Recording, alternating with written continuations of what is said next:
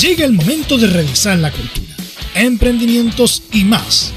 Cultura en Portales, en Portaleando la Mañana, junto a Jimena Peña en la Primera de Chile. Ya estamos acá de vuelta, 10 de la mañana con 59 minutos y ya estamos con la Jime Peña, acá en Cultura en Portales. ¿Cómo estás, Jime? Buen día. Muy buenos días, Leo Mora, ¿cómo estás? Muy bien, usted. Oiga, Oigo, lo voy a partir retando, ¿por qué? porque acuérdese que la pauta decía otra cosa. Ah, pero sí, yo, yo creo que pasa que a mí me gusta desordenar la pauta y sobre todo cuando tenemos un minuto de regalo. Ah, ya, ya, Sí, po, por eso. ¿ah? ya. Entonces pero- vamos a saludar cortito y de ahí Eso. vamos a ir a nuestra, a nuestra canción. Eso. Ya. ¿Está bien? Eh, Aparte de tener frío. bueno, no, sí hace, yo estoy, estoy con mucho frío. Soy una abuelita, lo sé. Es que pero- de hecho hay 10 grados recién en, en Santiago. Ah, bueno, pero acuérdate que yo estoy en la zona sur, así que hay dos menos. Hay un grado allá. Ya. Comenzamos Ya, pues, comencemos nuestra revisión hoy día en Cultura en Portales con nuestro santoral del día lunes de 5 de octubre, saludando a las Flor y a las Floras. Un afectuoso saludo para cada una. Mi, mi profe Y de básica se llamaba Flor. Mm. ¿Cómo? Mi profe de básica se llamaba Flor. ¿Y ¿Cómo era simpática la señora? Sí, era, se llamaba Flor María. Flor María Acuña Cerda. Muy Ay, ¿Te simpática. acuerdas del nombre? Sí, pues de mi profe jefe. Era buena onda ella. Muy bien eso. Bueno, hoy día como para darle un poco de... Era la idea. Para darle un poquito de contexto, hoy día se cumplen 32 años que se realizó el plebiscito de- del sí y del no en 1988. Ujú. Y para eso vamos a ir a escuchar una, Eso. una canción antes de, de mostrar todas las sorpresas que tenemos para esta emisión. Así que, Vamos eh, Leo Mora, dele play y vamos a escuchar la canción.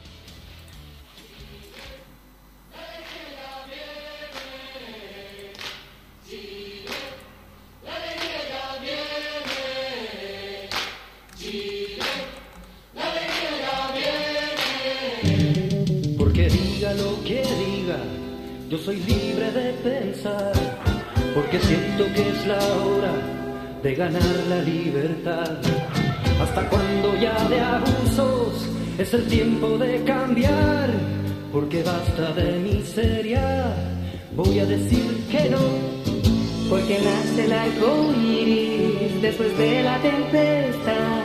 Porque quiero que florezcan mil maneras de pensar. Porque sin la dictadura la alegría va a llegar. Porque pienso en el futuro. Voy a decir. Vamos a decir que no. Con la fuerza de mi voz, Vamos a decir que no.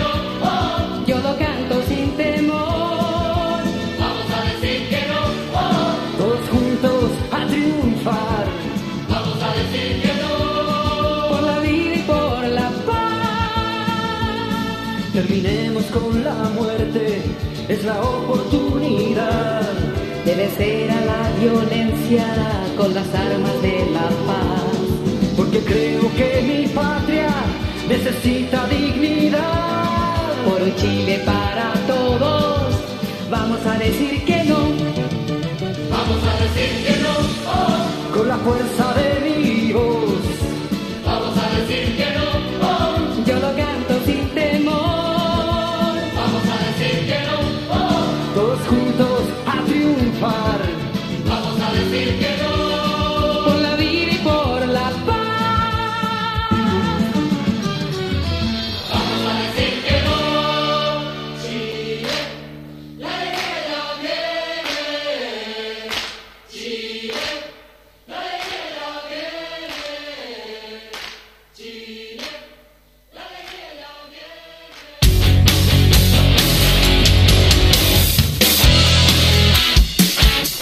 ¿Y habrá llegado en algún momento la alegría o no, Jimé? Yo sabe que pienso que, mira, 32 años que ocurrió este plebiscito.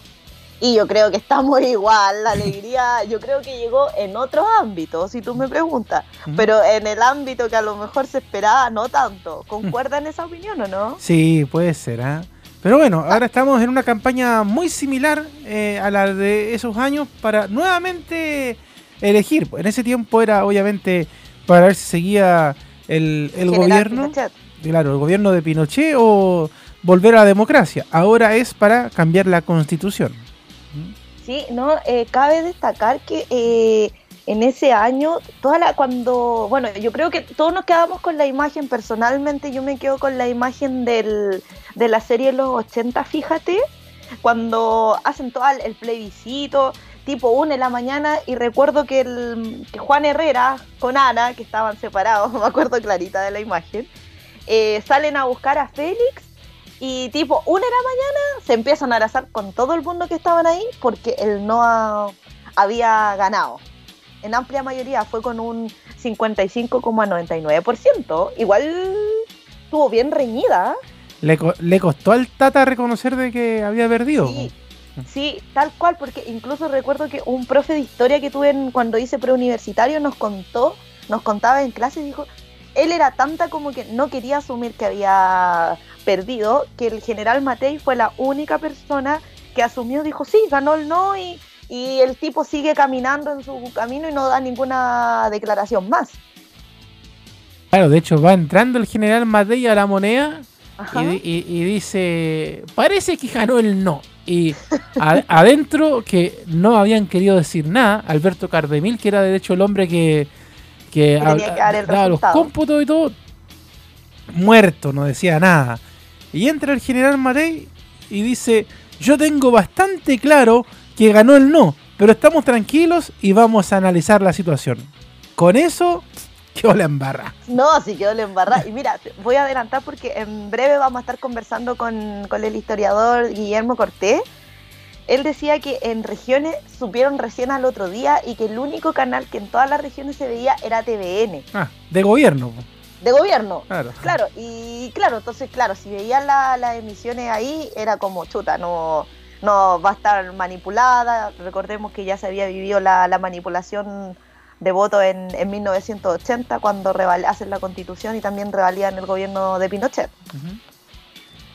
De hecho, eh, en ese tiempo la Portales también transmitió todo lo que fue el tiempo del plebiscito. ¿Ya? Y, y también era una locura. O sea, el gobierno quería que los medios radiales también dijeran que no, que, que no pasaba nada, que, que tiraran el chicle, que se hicieran los lesos.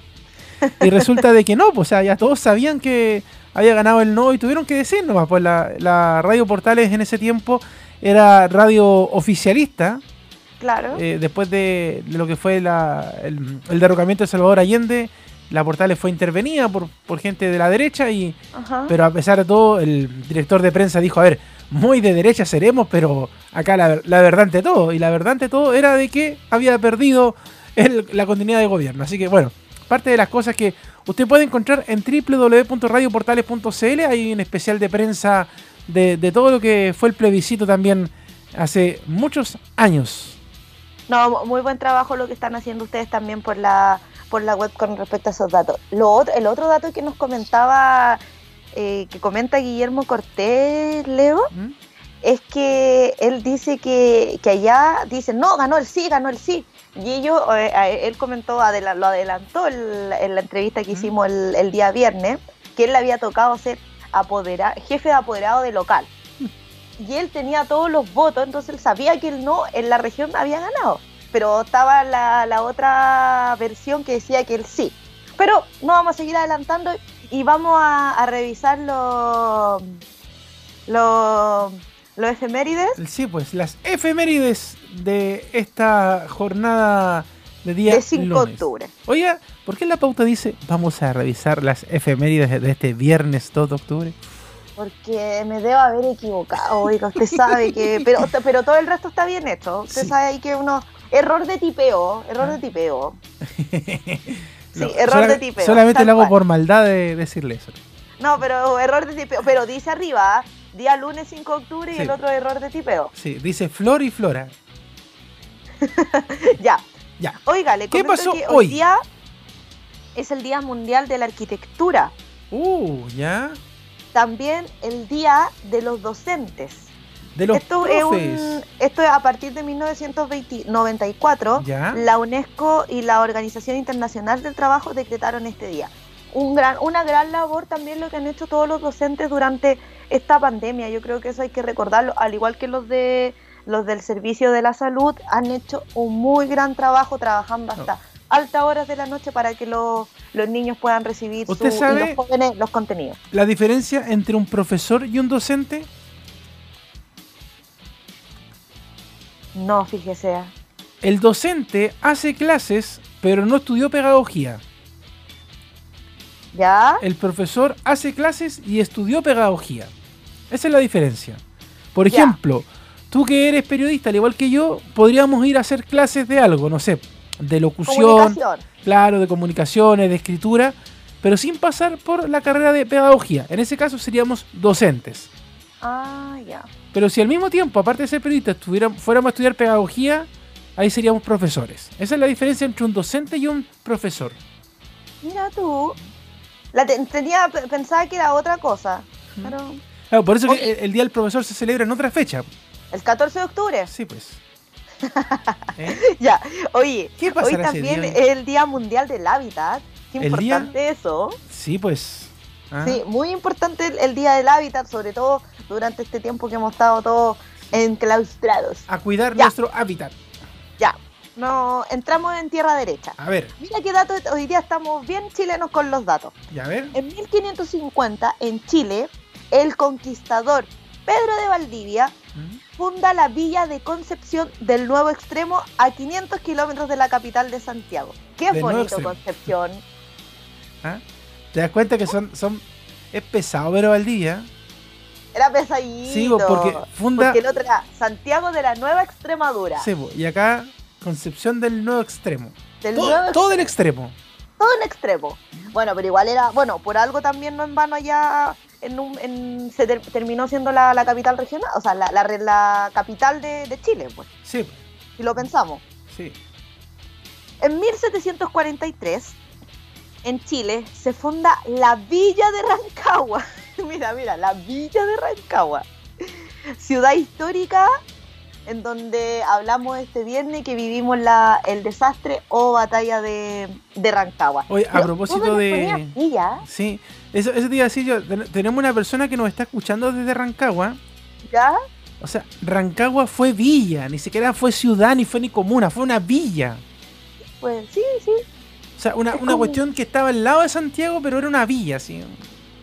Como que la miraban de forma despectiva. Claro. Pero, oye, pero ciudad grande, una, hemos- todas ciudades que hemos ya visitado en algún momento. Muy bonitas ciudades. Saludos a la gente de Rancagua. ¿Qué Sí, y a los de Conce también, que no, siempre nos han tratado Conce. bien cuando hemos ido para allá. Ya. En 1793, en Francia, el gobierno declara oficialmente abolido el cristianismo. Uy, qué dato ese, ¿eh? Uh, No, muy buen gran dato. Oye, este sí que es bueno. A en ver, 1905, y esta es una calle que es una calle que, se, que es de Santiago y que siempre la estamos mencionando por uno u otro motivo, de repente sale al baile esta canción, o sea, esta mm, esta, Esta calle. esta- esta calle, pero que es un personaje. En 1905 fallece el gran Carlos Walker Martínez, quien fue abogado y político del Partido Conservador y cinco veces senador por diferentes distritos del país. También fue ministro de Estado y presidente del Partido Conservador y uno de los políticos más influyentes del siglo XIX. Otro dato, y que me pareció súper interesante cuando lo investigué, que este personaje en 1870 fue nombrado secretario del Congreso Constituyente. O sea, mira, o sea, cosa que nosotros ya vamos a vivir, él la vivió en 1870. Y años más tarde participó en la Guerra Civil de, ocho- de 1891, en donde era opositor al gobierno de José Manuel Balmaceda, en donde él fue un líder del comité revolucionario que realizaba acciones en contra del gobierno. mira vos, ¿ah? Buen, buen dato. Y tiene calle por el sector oriente y poniente el hombre, así de importante. Por eso, sí, por eso mencionaba cuando, cuando dije lo con bombo y platillo el personaje, uno cuando la nombra y ahí, oh, Walker Martínez, así, la típica. Ah, Oiga, esto, hoy día estamos llenos de, de datos chilenos y eso me gusta. ya, a ver. En 1924 nace el gran escritor, profesor y periodista chileno José Donoso, quien fue parte del llamado boom latinoamericano de las décadas de 1960 y 1970. También recibió el Premio Nacional de Literatura en 1990. ¡Qué grande José Donoso! Grande, y te- lo hacen leer en el colegio cuando te toca ahí esa parte de lectura. Aparece siempre José Donoso con sus libros. ¿ah? Siempre, pero muy bueno, muy bueno José Donoso. En 1933, en Alemania, el partido nazi establece el control absoluto de la prensa. Uy, o sea, qué, tre- qué tremendo eso, hablando de lo... De lo Claro. No es, de lo- no es primera vez porque que alguien se toma, se hace cargo de la prensa por, por temor. Sí, eso. Bueno, lo pasó acá en Chile que después ya de... Bueno, pero yo creo que a partir ya de... Después de cuando se instaura la... eh, de realizar el plebiscito de 1988, igual como que hay una cierta liberación de la, de la prensa, si tú te fijas, porque dejaron hacer la franja del no. Y tú sabes cómo estaban todos los canales intervenidos. Claro, no, pues eh, es que no les queda de otra, pues si no, ahí sí que se hablaba de, de que estábamos en una dictadura, no, no una dicta blanda, sino que era una dictadura, como dijo el 8. Tal cual. Oye, este también sí que es bueno. En 1957, en Chile, comienzan las transmisiones del primer canal de televisión de Chile. Y ojo, que no fue en Santiago. Este canal se llama UCB Televisión y sacó sus primeras señales desde Valparaíso. Actualmente este canal es conocido por TV Pero qué gran eh, hecho hicieron en 1950, o sea, en 1957 Sí. y desde Valparaíso. En tu canal cerca del mar, como decía en su momento el UCB, cuando daban Pipiripao, Mundo Mágico y todas esas cosas. ¿ah? Era bueno ese canal, yo recuerdo que los veía muchos monitos, no, era muy bueno ese canal en, en años antiguos. Ahí veíamos el Festival de los Robots, la máquina del tiempo. Uy, ahí se me vino el viajazo encima. Yo era, Sí. de, era de los que veía UCB Televisión cuando daba monitos todo el día. Sí, Se te cayó alto, alto el carnet. sí. ¿ah? Mucho, mucho, Ah, mucho. me, me dicen ahora acá en, en el WhatsApp. eh, no, pues Talk Show es de UCB, pero el mentira, mentira no es de la red. Sí, pues mentira verdadera es de la red. ¿Mentiras verdaderas de la red? Sí. Sí, pues, pero no del UCB. Pues. No, pues, pero Talk show ¿quién sí, po. eso? Eh, No. no sé. No, y de hecho ni siquiera, porque ahora el canal, el canal UCB, eh, bueno, fue vendido y Claro, se pero llama, siguen pertenencia allá. te- se llama TV le pertenece a Claro. Disney. Pero la señal 3, el 5.3 en televisión digital, el 5.2, perdón, es, Es de allá, UCB. UCB, el canal cultural, el de la universidad. tal cual. Muy buen canal. Sí. Oye, Ya. en 1966 nace el actor nacional Julio, Milo, o sea, Julio Miloctic, quien se Uh. destacó por sus grandes interpretaciones en la serie Héroes de Chile, en donde interpretó a Bernardo Higgins, y también en TVN, cuando personificó al Señor de la Querencia Matash. con el personaje José Luis Echenique. Oye, déjame decirte que este actor es pero tremendo con esas actuaciones que, que hizo. Las, fue- son las que más me gustan de las que ha hecho. Ha hecho más, pero estas son muy emblemáticas, sobre todo la de Bernardo Gil y el increíble parecido que, que tiene con el, con el verdadero. O sea, yo me acuerdo de, de la serie de Canal 13, de, me, acuerdo, es que es imposible no acordarse, del Señor de la Querencia. Es que es muy muy Oye, y, agrego un dato, no, a mí la profe, que te- mi, mi profe de televisión 2, cuando era universitaria, era encargada, fue encargada de ser, fue parte del equipo que grabó la serie mm, eh, Héroes para. Canal 13 y nos contaba que a, a Julio le tuvieron que teñir el pelo, porque, o sea, él lo tenía Sí. claro, pero lo tuvieron que teñir porque era tanto el parecido. Y lo cuando hacen toda la prueba de casting dice, tiene que ser él, tiene que ser él. Claro, Y se generó rojo. Una, una controversia ¿Mm? porque decían, pero no, es que le falta un poco más. Y, y creo que sale una uno de las personas que estaban ahí a cargo y dice, no, se le tiñe un poco más el pelo. Y él es porque lo hace muy bien y tiene todas la, la- las las aptitudes y, y las, y las ideas para hacer el personaje. Sí, de hecho, bueno, eh, Apareció también, por ejemplo, en Verdades Ocultas, eh, Julio Mildotis. También eh, en una teleserie del Chilevisión hace poquito también. Sí, Ah, gemelas, muy el Gemelas, personaje que hacía. sí, sí. así que muy bien, muy multifacético este actor eh, Julio Milostich. ¿ah? Pero yo creo que el papel que marcó, el señor de la querencia, insisto. Malo. A mí me gusta más Bernardo Higgins. malo como el Natre. No, era malo, era malo, malo, malo. Mal. Así que...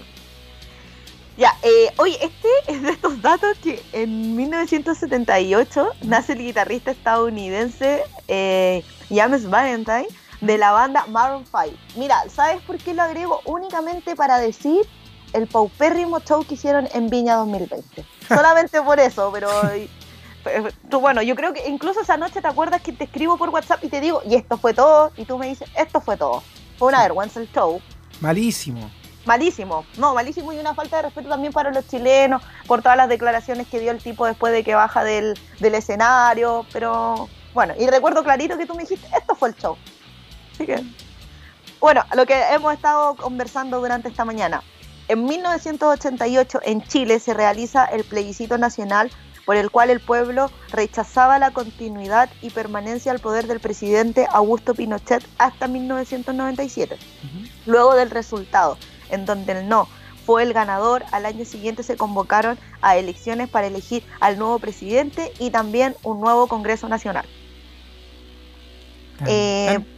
En 1993 se publica la ley 19.253 que orienta la participación, protección, educación, cultura, amplia- ampliación de tierras y desarrollo al mundo indígena, más conocida como la Ley de Desarrollo Indígena. Muy gran hecho, muy buen hecho ese, porque todos sabemos la, la pelea que ellos tienen todavía por todo lo que no aceptan Claro. el gobierno de que ellos por sean más, que, independientes. por más que se creó la CONADI, Ajá. siguen habiendo peleas hasta el día de hoy, por, por las tierras, por porque ellos quieren ser reconocidos como nación, en fin, son varias cosas. Bueno, la otra vez lo hablamos con... Con, Con la señora ¿te Diva. Sí, pues la señora Diva.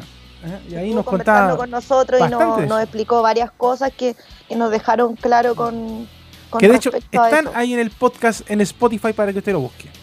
Tal cual. Mira, yo te tengo otros datitos eh, Ay, ¿qué me pa- pasó? para las efemérides también. Pues mire, por ¿Qué me ejemplo, en 1974 muere Miguel Enríquez, padre de Marco Enríquez Ominami. Oye, mire. que se me haya pasado ese dato. Oh. En 1900, bueno, ya usted ya lo ya, ya de otros datitos, pero también son interesantes. Mira, en 1989 ¿Ya? Tenzin eh, Katso, el Dalai Lama, fue galardonado con el Premio Nobel de la Paz. La distinción le fue otorgada en base a su lucha no violenta por la liberación del Tíbet. Ya. Le tengo otro dato. Este dato es para usted, que usted, le- usted que tiene un computador Mac.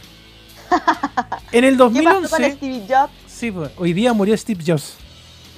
Pero viste que se me pasaron esos datos importantes. Yo que soy amante de Apple, tú sabes pues. que yo soy uso mucho producto Apple y puta. Ah, eso, Pucha. datitos para el día de hoy. Además, se encuentran de cumpleaños el diputado del Partido Comunista Hugo Gutiérrez, él nació en 1961, el ex ministro de Estado Alberto Larenas, en 1965, el ex futbolista Fabián Stay, 1968, Ujú. el diputado PS Marcos Ilavaca, que nació en 1970, la actriz británica Kate Winslet nació en 1975 y el actor estadounidense Jace Eisenberg, que nació en 1983. Esos también son otros datos para las efemérides de hoy día. No, está muy bien. Oye, pero me dejaste aquí todavía marcando ocupado con el dato de Steve Jobs.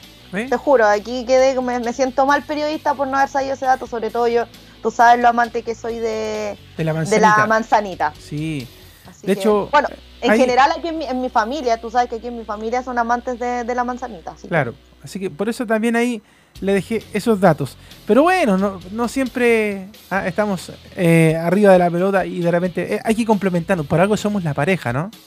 Ah, eso es verdad, por algo estamos aquí conduciendo este espacio. me acordé es de los exitosos spells. ¿Qué- ¿Querías noticias? ¿Verdad? Ya las razón. tienes. Esa era de TVN que se Sí, llamaba Luz y Martín. No, Sí, no, pues. no, no, Sol y Martín. Sol y Martín. ¿Quieres Sol y noticias? Martín. Ya las tienes. Oye, pero apagaban el micrófono y se odiaban. Aquí que claro que nosotros tenemos muy buena onda. Ah. Bueno, eh, ¿qué vamos a revisar hoy día después de la pausa musical y la pausa comercial? Eh, vamos a estar conversando con el historiador y profesor de historia Guillermo Cortés, con quien vamos a, conversar acerca de todo lo que fue el plebiscito de 1988, perdón, quise decir 88, eh, en donde él tiene varios datos que nos va a comentar y cómo lo vivieron en región y también un poco del contraste de acá de Santiago. Así que vamos a conversar en breve con él, pero antes vamos a ir primero a una pausa a comercial. ¿Va- ¿Así va a ser? Musical y comercial, como usted Ah, ya, es que la otra vez fue lo inverso, por eso ya. Sí. Primero vamos a ir una, a una pauta, o sea, una pausa musical ¿Ya? en donde vamos a ir a escuchar la, la exiliada del sur en una versión de los bunkers y después nos vamos a ir a una pausa comercial. Ahí está bien. Tal cual. Entonces, vamos a ir a escuchar a los bunkers a esta hora de la mañana en el Cultura en Portales. Y luego entramos ya en materia con la Jime Peña y estos buenos datos en esta historia de día lunes 5 de octubre acá en el Cultura en Portales. ¿ah? Siempre es bueno revisar la cultura y la historia por Jimenita, así que así se lo, cual. se lo agradecemos. Así que vamos con los bunkers, la exiliada del Vamos sur. Y usted a disfrutar por mientras de la buena música acá en la Primera de Chile. ¿Le parece? Me parece, vamos. Entonces.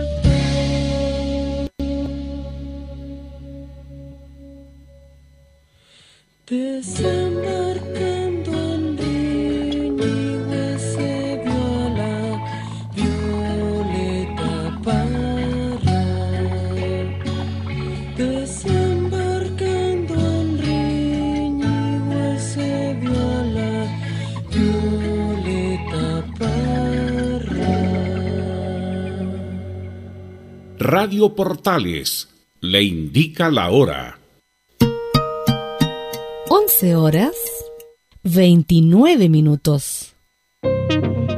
Es muy importante, es urgente, es vital que entre todos detengamos el coronavirus. Y todos podemos ayudar a través de una sencilla acción.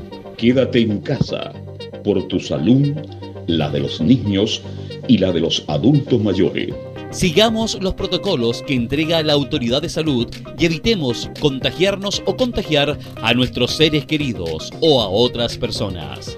Quédate en casa porque es la mejor manera de ponerle fin a este virus. Nosotros te seguiremos informando y acompañando, pero te invitamos de todo corazón que por favor lo hagas. Es muy fácil. Quédate en casa. Quédate en casa. Quédate en casa. Quédate en casa. Quédate en casa. Quédate en casa. Recuerda, al coronavirus lo derrotamos entre todos. Seamos responsables. Es un mensaje de Radio Portales, la primera de Chile. Saludos a todos, soy Juan Pedro Hidalgo y los invito a escucharme de lunes a viernes en mediodía en Portales, con la mejor música y energía en Portales Digital, la primera de Chile, uniendo al país de norte a sur. Durante esta emergencia sanitaria, realicemos actividades junto a nuestros niños, niñas y adolescentes. Intentemos solucionar los problemas con diálogo y conversando sobre las emociones que surgen estos días. Que ellos confíen en sus padres o adultos cuidadores puede evitar el consumo de alcohol y otras drogas. Si necesitas ayuda, ingresa a senda.gov.cl o llama al 1412. Senda, Ministerio del Interior, Gobierno de Chile. AIG Legal es un estudio de abogados cuya misión es entregar una asesoría directa, veraz y personalizada para todos los ciudadanos. Contamos con especialistas en derecho de familia, herencias y derecho laboral, entre otras áreas. Visita nuestra página web www.aiglegal.cl o comunícate con nosotros y agenda una reunión sin costo al número más 569 73 04 67 92 AIG Legal.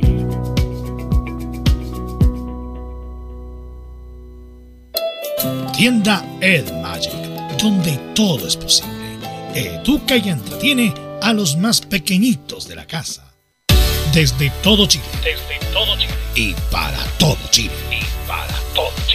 Portales Digital está en todas partes. www.radioportales.cl Estamos portaleando la mañana en Portales Digital.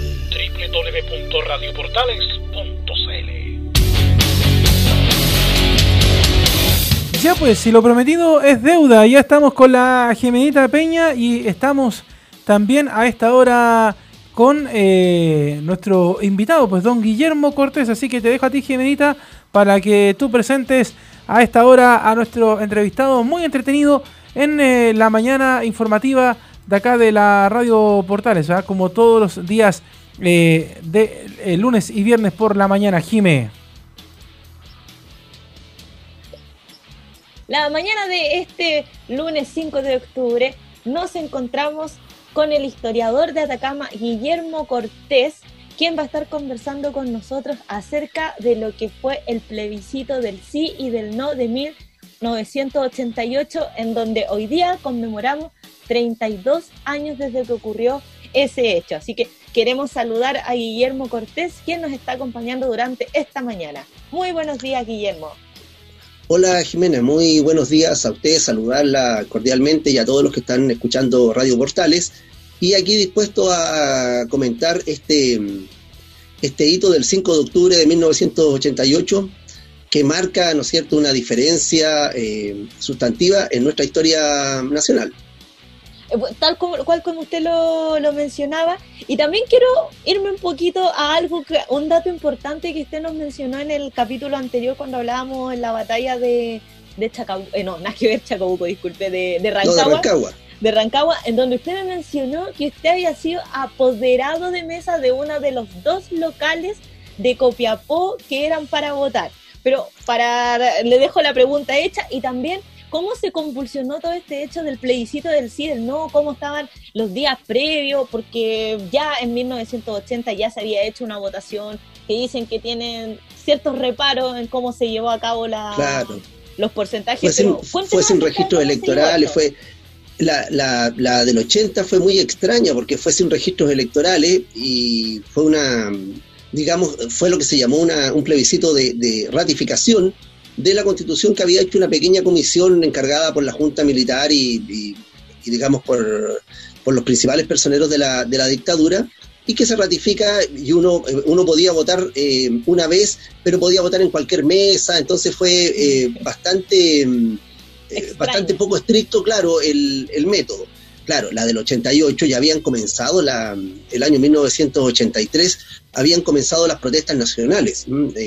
la, la Confederación de Trabajadores del Cobre, eh, liderada en, eh, por los trabajadores de- del cobre y por Seguiel, eh, hacen un llamado a, una protesta nacional y desde el año 83 entonces se comienzan a gestar distintos eh, movimientos sociales y políticos que se van oponiendo a la, la dictadura militar, pero eh, bueno, buscando la salida más rápida del régimen, pero también estaba dentro de los eh, eh, de los preceptos que había instalado la Constitución y principalmente Jaime Guzmán, el que hubiese un plebiscito el año 88 que pudiera ratificar eh, si la persona que estaba de, en el Ejecutivo podía seguir ocho años más o posteriormente, eh, al perder es- esta opción, que era la opción sí, se cambiaba, ve- venía una, una elección de, de presidente de la, de la República, que fue como sucedió.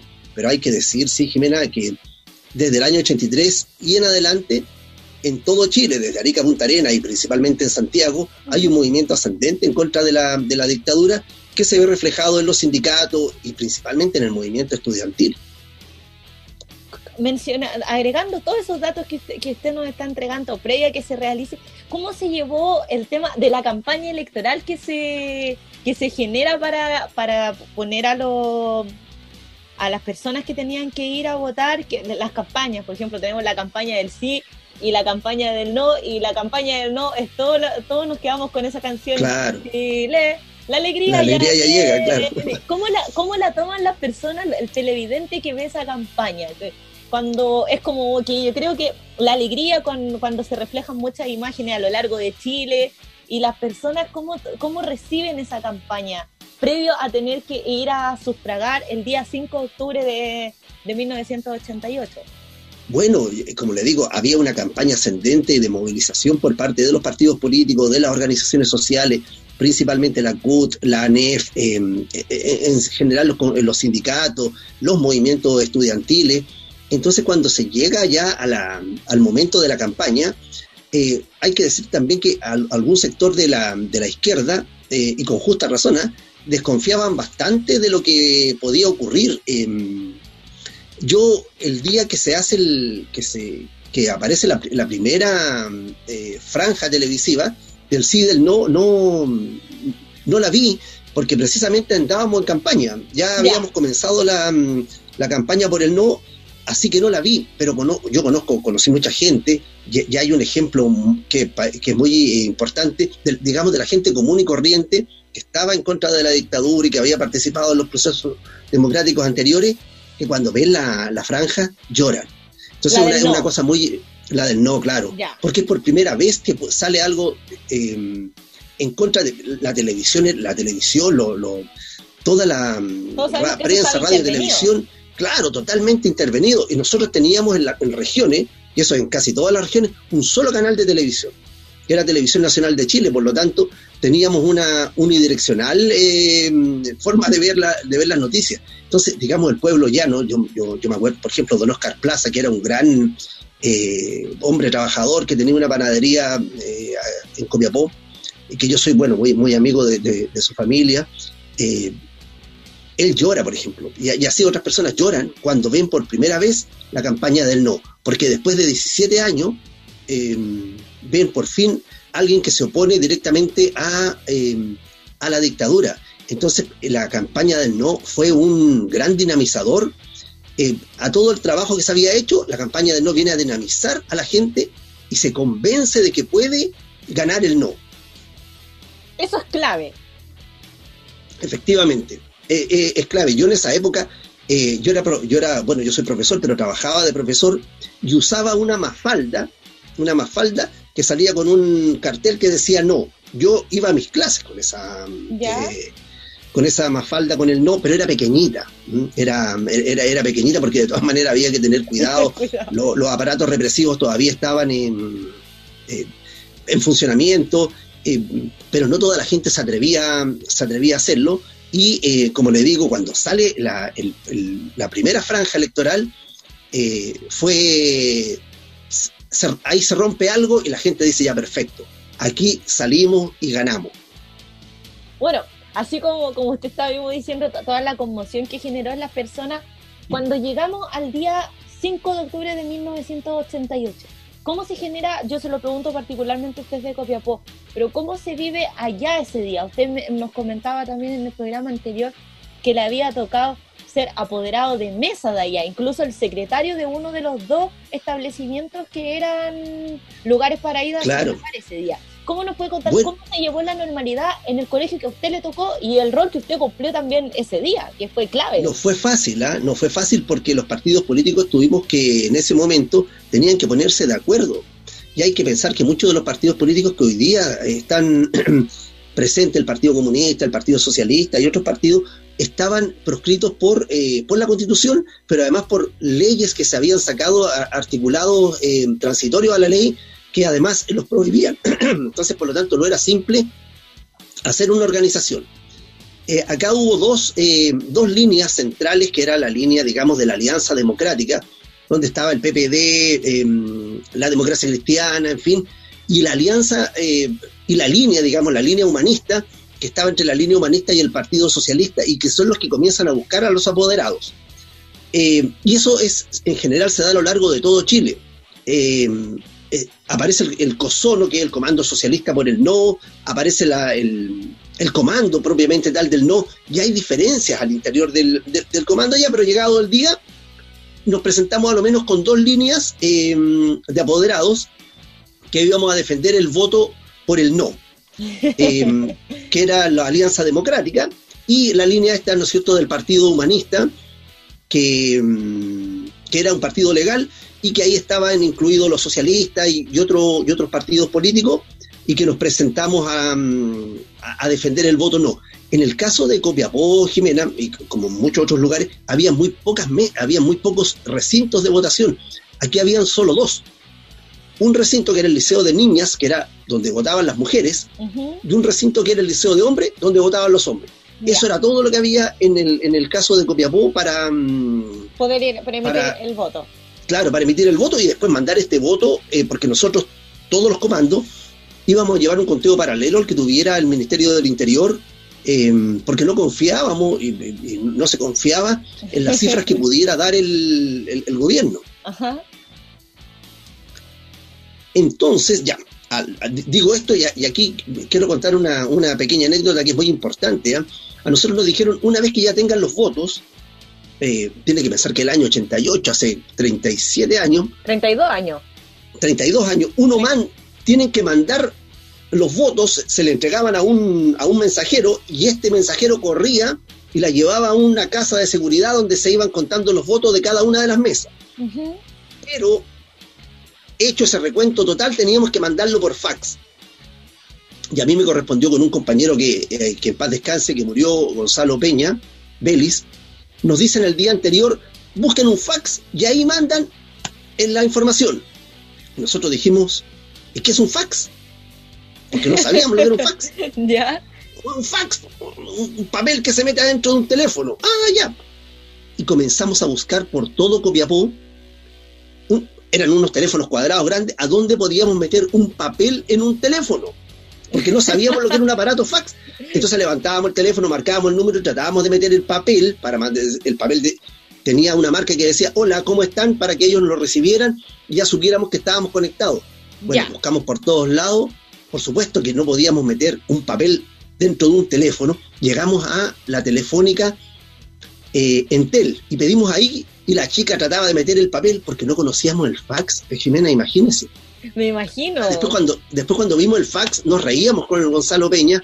Bueno, este era un fax, pues era otra cosa. No podríamos meter la información en un papel adentro de un teléfono. O sea, estábamos hablando de ese tipo de, de- de obstáculos técnicos, por así decirlo, para poder... eh, eso fue el día, caminamos todo el día 4 de octubre buscando el famoso fax. Pero lo no pudieron existía. encontrar ese día. No, Ah, no.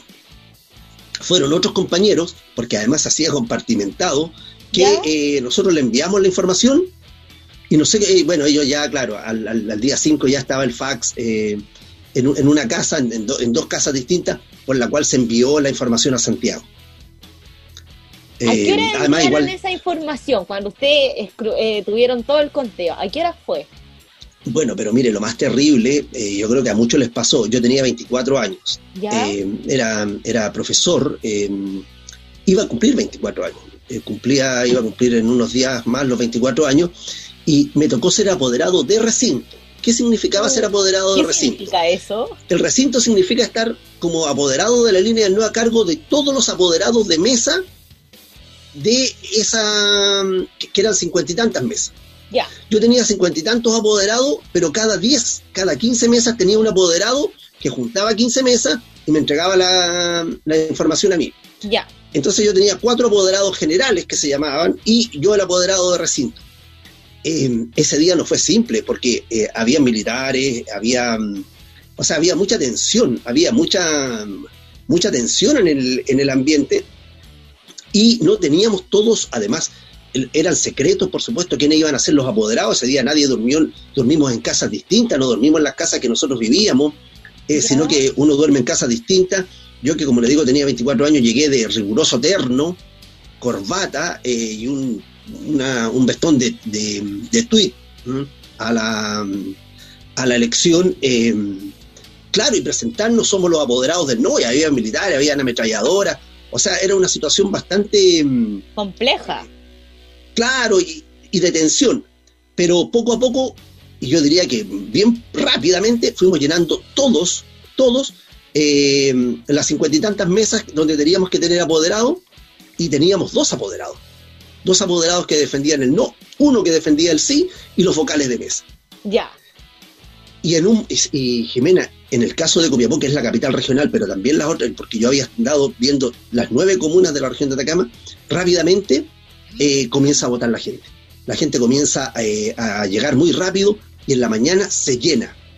Se o sea, llena fue y tremendo esa mañana. O sea, en la mañana se generó toda la convulsión de gente para que fuera pudiera ir a votar. Claro. Eh, y en Copiapó, que había sido una zona de izquierda en el caso de los hombres, porque además estábamos separados, como dije, por hombres y mujeres, mujeres. no como ahora que son mixtos. Ajá. eh, a las 3 de la tarde ya habían votado casi todos. O sea, y ahí se quedaron, ahí ya podían comenzar a hacer el, el recuento. Todavía no, porque había, había que esperar que se cerraran las mesas, porque siempre faltaban algunos, pero eh, me recuerdo que comentábamos, había un, un- un señor que era un abogado, que era el apoderado de recinto de la otra línea, que era un señor del PPD, ¿Ya? eh, teníamos casi el 79% a las 3 de la tarde de la votación. Entonces, de todas maneras, había que esperar la votación, pero nosotros ya empezábamos a sacar las cuentas ¿Ya? que debíamos ganar. En el caso de Copiapó, de, en, la mesa de los, eh, de los hombres, o sea, perdón, en el recinto de los hombres, en la proporción del triunfo del no es 60 a 40%. O sea, fue un... eh, fue bastante, y creo que fue más del 60%. Entonces fue muy grande. En el caso de las mujeres fue eh, 50 y tanto a 47, pero en el caso de los hombres fue, mm, eh, fue bastante alto el, triunfo. Y fíjese que yo me recuerdo algunas cosas. Cuando se abren las primeras mesas, eh, sí, las primeras mesas que suponíamos nosotros que se había inscrito la gente que estaba a favor del sí, empieza sí, no, sí, no, y ganamos en la, mesa, no me recuerdo si fue la mesa número uno o la mesa número dos.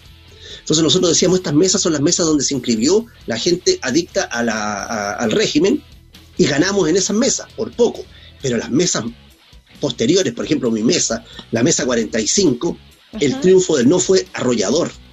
Y la gente empieza a relajarse un poco, y habían personeros importantes del sí, que eh, nosotros llegamos, lo, llegamos a, a- a pelear un voto con el, con el apoderado de mesa, nosotros los apoderados de recinto, y este señor que era un prominente eh, eh, defensor, ¿no es cierto?, y funcionario de la, del- de la dictadura, y comienza la discusión, y este señor era bastante prepotente, y la gente que estaba ahí mirando, porque podían mirar, como que comienzan a perder el miedo y le empiezan a decir, oye, ¿qué te pasa? No, cállate, weón". y lo sacan de la sala.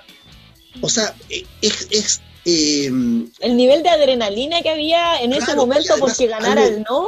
que ganara el no y algo que jamás habrían, nos habríamos atrevido a hacer antes de sacar a un personaje de ese, de ese Bando. tipo, que era un hombre identificado con el régimen antes, que era un todopoderoso, ahora ya el pueblo, digamos, se le enfrentaba. Em, claro, y, el- el triunfo fue tremendo. Nosotros nos quedamos ahí, ¿ah? nosotros nos quedamos en, en- en- después revisando el- mesa por mesa para ver los escrutinios, ya habíamos mandado toda la información y yo me recuerdo que, eh, bueno, yo ya estaba casado y llegó mi papá a buscarme. Llegó mi papá a buscarme porque ya había terminado la votación y no... mm, Entonces yo me fui con esa idea, 60-40, yo dije, y me Usted fui ya al- había al- mandado todo el reporte a, a Santiago con mi, eso. todo mi Usted reporte, se- claro. Yo desaparecía porque eh, todavía nosotros compartimentábamos. La compartimentación quería decir que eh, algunos sabían lo que yo hacía, pero otros no sabían para que... La verdad era para estar escondido, Ya. eh, pa- para, mantener, para, mantener el, eh, para mantenernos a resguardo. Pero yo me fui al, al- al local de, de mujeres y ahí me entero que se gana también por este como 53 a 44, algo así. Y eso es la hora más o menos. ¿A qué hora es? Fue más o menos empiezan ustedes a saber esos datos. ya yo creo que a las 19 horas, 19, 20 horas, ya estábamos cerrados ya en el caso de los hombres, Jimena. Y en el caso de las mujeres fue un poquito más tarde. Ya. Y yo me fui con ese dato a la- en ese momento que, a la casa de mis papás. Y, y llego, y, y mi familia estaba todo muy triste que había ganado el sí. Yo digo, pero imposible si yo vengo y arrasamos. y no tenía con quién comunicarme. En ese momento solamente había un, un compañero, que había sido compañero mío en el liceo, y ahora era una... eh, que yo le pregunté a él, le dije, oye, eh, eh, Luis, eh, ¿qué, qué, qué- qué pasa? Y no teníamos mayor información. Y yo, de hecho, eh, me, me- me acosté escuchando la, la- la- la radio, ya no escuchábamos televisión, porque la, instrucción era no escuchar la televisión. eh, ya, y como a la una de la mañana ya se sabe que efectivamente había ganado, no en todos los lugares había sido como en Copiapó y como en la región de Atacama, porque por ejemplo en Diego de Almagro el triunfo del no fue absoluto, eh, en Vallenar también. Ahora, claro, la región de Atacama tiene una votación muy pequeña, pero así Ya. usted la va sumando y finalmente daba que el, el no había ganado ampliamente, mm, ampliamente en, en todo Chile y con esto, por supuesto, iba a venir un cambio eh, Grande para Importante. nuestro país. Claro, se, se iba la dictadura, o sea, eh, la, dictadura eh, generaba mucho temor. eh, había mu- yo, eh, siendo joven y estudiante, pude ver muchas cosas. No, no, no, no, entremos en los temas de derechos humanos, que son terribles, pero abusos pequeños, como por ejemplo ver dos oficiales caminando por, la, por, el, por el medio de la calle, eh, dos oficiales de, ejército, y con todos los autos detenidos atrás. Entonces ese tipo de abusos que uno veía eh, se iban a terminar. Eh, y por eso digo, estoy contando un- una cosa que es una anécdota casi, casi cómica, pero ahora hay otras que no, no tienen nada de cómico y que tienen que ver con los abusos y las violaciones eh, brutales y sistemáticas a los derechos humanos que se hicieron en ese tiempo. Bueno, así que yo me quedé, Jimena, con la con el orgullo de haber participado eh, como apoderado del no, eh, en representación, ¿no es cierto?, de la línea humanista socialista, eh, y haber sido uno de los apoderados más jóvenes de, de Chile en aquel momento. Apoderados, habían otros cabros más jóvenes, ¿eh? pero yo me refiero a apoderados, eh, De mesa. apoderados de recinto, claro. Había, por ejemplo, yo tuve de apoderado de, de mesa, en, en la mesa, al que tiempo después fue el inten- un, un intendente de la región de Atacama. Entonces, eh, ahí nos juntamos todos en realidad. O sea, estaban todos. Profesor, y una, otra de las preguntas que le quería hacer, Entonces ustedes más o menos a la una de la mañana ya se supo que el no había, había ganado. Y no, ya... nosotros en Copiapó lo supimos. Ah, ya, supimos al otro día. Ya, ¿y cómo fue la sensación? Porque bueno, acá en Santiago se sabe, más o menos yo creo que se va a haber sabido 10 de la noche, pero en Copiapó, en, específicamente en la región que estaba usted allá, ¿cómo fue la sensación de saber que él no había ganado? La, las fiestas, Como le digo, como Jimena, la alegría claro. que vivieron. Eso fue al otro día, porque yo, yo, pero todos los apoderados, que éramos 50 caballeros y 50 señoritas en el otro lado, salíamos y nos escondíamos. Claro. Entonces eh, no hubo celebración, pero tampoco teníamos noticia. Y como le digo, la única noticia que había era la de la televisión, que no eran confiables. Entonces nosotros no supimos. Nosotros supimos al otro día, bueno, además yo igual estaba cansado, llegamos a las 6 de la mañana, y yo me imagino que igual todo, y al otro día cuando ya yo me despierto a las 7 de la mañana eh, y me voy a bañar para ir a trabajar y todo eso, ya, ahí sí se- ya se informa por la televisión, porque ya la televisión también lo había dicho en la noche, que él no había ganado. Y yo me recuerdo que llegué a trabajar al liceo, en el liceo había un núcleo importante de gente que éramos del, del no, y ya sabíamos completamente, y a la una de la tarde nos juntamos en la plaza de armas de la, de la ciudad de Copiapó a celebrar, a celebrar el triunfo del, del no. Yo había gente con la cual no tenía muy buenas relaciones, y- pero igual hay abrazos con ellos. se sentía, se, se sentía que eh, había llegado un cambio. O sea, yo, yo, yo lo percibí así. Ahora, por cierto que pensamos que el cambio iba a ser más profundo y iba a haber más democracia y más equidad y más justicia, cosa que, ¿no es cierto? Como sabemos, no, no, no, no fue No así. fue de forma no fue- inmediata. Claro, y no fue tan profunda, porque Chile sigue siendo un país de profundas inequidades, pero eh, habíamos sacado un peso de encima, que era la dictadura militar, cívico-militar, eh, que había sido muy eh, castradora de la democracia, de la participación. eh, había sido, eh, había habido mucha, mucha, mucha prepotencia. Yo, yo fui eh, eh, dirigente estudiantil y una vez que nos, nos tomaron presos, yo me recuerdo que los carabineros cuando nos golpeaban, una de las cosas que nos decían es argumenten.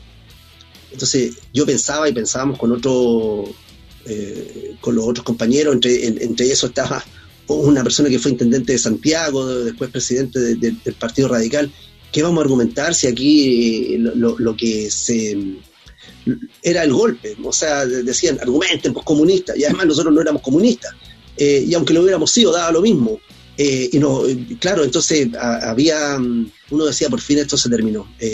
Por fin esto se terminó y va a haber otro, mm, eh, otra forma de, de- de ver Chile. O sea, yo creo que después de haber ganado el no, eh, claro, por supuesto que hubo todavía, faltó mucho, pero eh, se terminó un momento muy oscuro de la, mm, De la historia y la, y- y la- y la vida de los chilenos, claro. Las humillaciones que vivimos, que vivimos nosotros, que vivieron nuestros padres, nuestros abuelos, eh, fueron, fueron terribles, fueron terribles. Entonces, y, y- y yo estoy diciendo, y no quiero hablar del tema de los derechos humanos, entonces eh, el triunfo del no significó abrir una pequeña, no, no una pequeña, una mediana puerta para eh, otro Chile.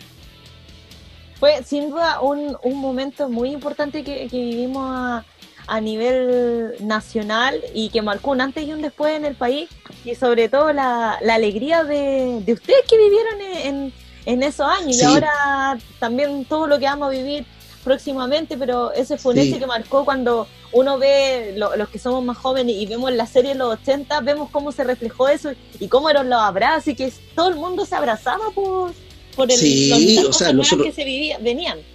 nosotros nos abrazamos, yo me recuerdo que yo lloré cuando ganó, ya cuando supe que ganó no.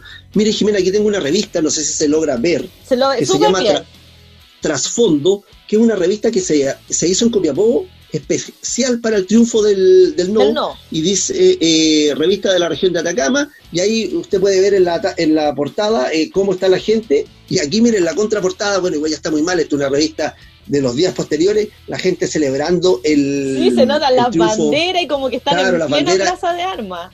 en, en plena plaza de armas y hay, hay una caravana. Eh, aún así llegaron, lle- el día que estábamos celebrando, el día 6 de octubre, en la plaza llegó- llegaron los militares. Eh, ya habían salido el día anterior y habían puesto camiones afuera con harto militar, pero no ocurrió nada. Ya, eh, ah, ya se había hecho el clic, el cambio en la historia. Eh, ya no era como, como antes. Y ahí, claro, ya a partir del día 6, mire, igual vivimos con, con, mucho, fue todo muy difícil, pero había, eh, había yo digo que, y, pienso, ah, y lo siento todavía, que se abría la puerta a la esperanza. Lo que haya ocurrido después en, en los 30 años, el acomodo de algunos políticos, en fin, hay políticos que llevan 30 años en el, en el Parlamento, ha sido lamentable, pero sí, hoy día eh, vivimos con, con mayores, eh, con mayor tranquilidad. Yo puedo decir que si soy comunista o soy mirista o soy lo que yo quiera. Claro, hay una mayor libertad de expresión, a pesar de que el sistema es tan, eh, es, es- tan, eh, no sé cuál es la palabra, pero eh, eh, es tan inteligente, es tan malévolo, digo yo a veces, que antes habían revistas como Análisis, APSI, Cauce, Mensaje, eh, estaba el diario El Fortín Mapocho, La Época, que eran Sí. diarios de oposición a, a la dictadura. Y hoy día no hay un diario de oposición, o sea, hay, hay, eh, todo está o, o es de una línea o es de, de otra, de otra línea.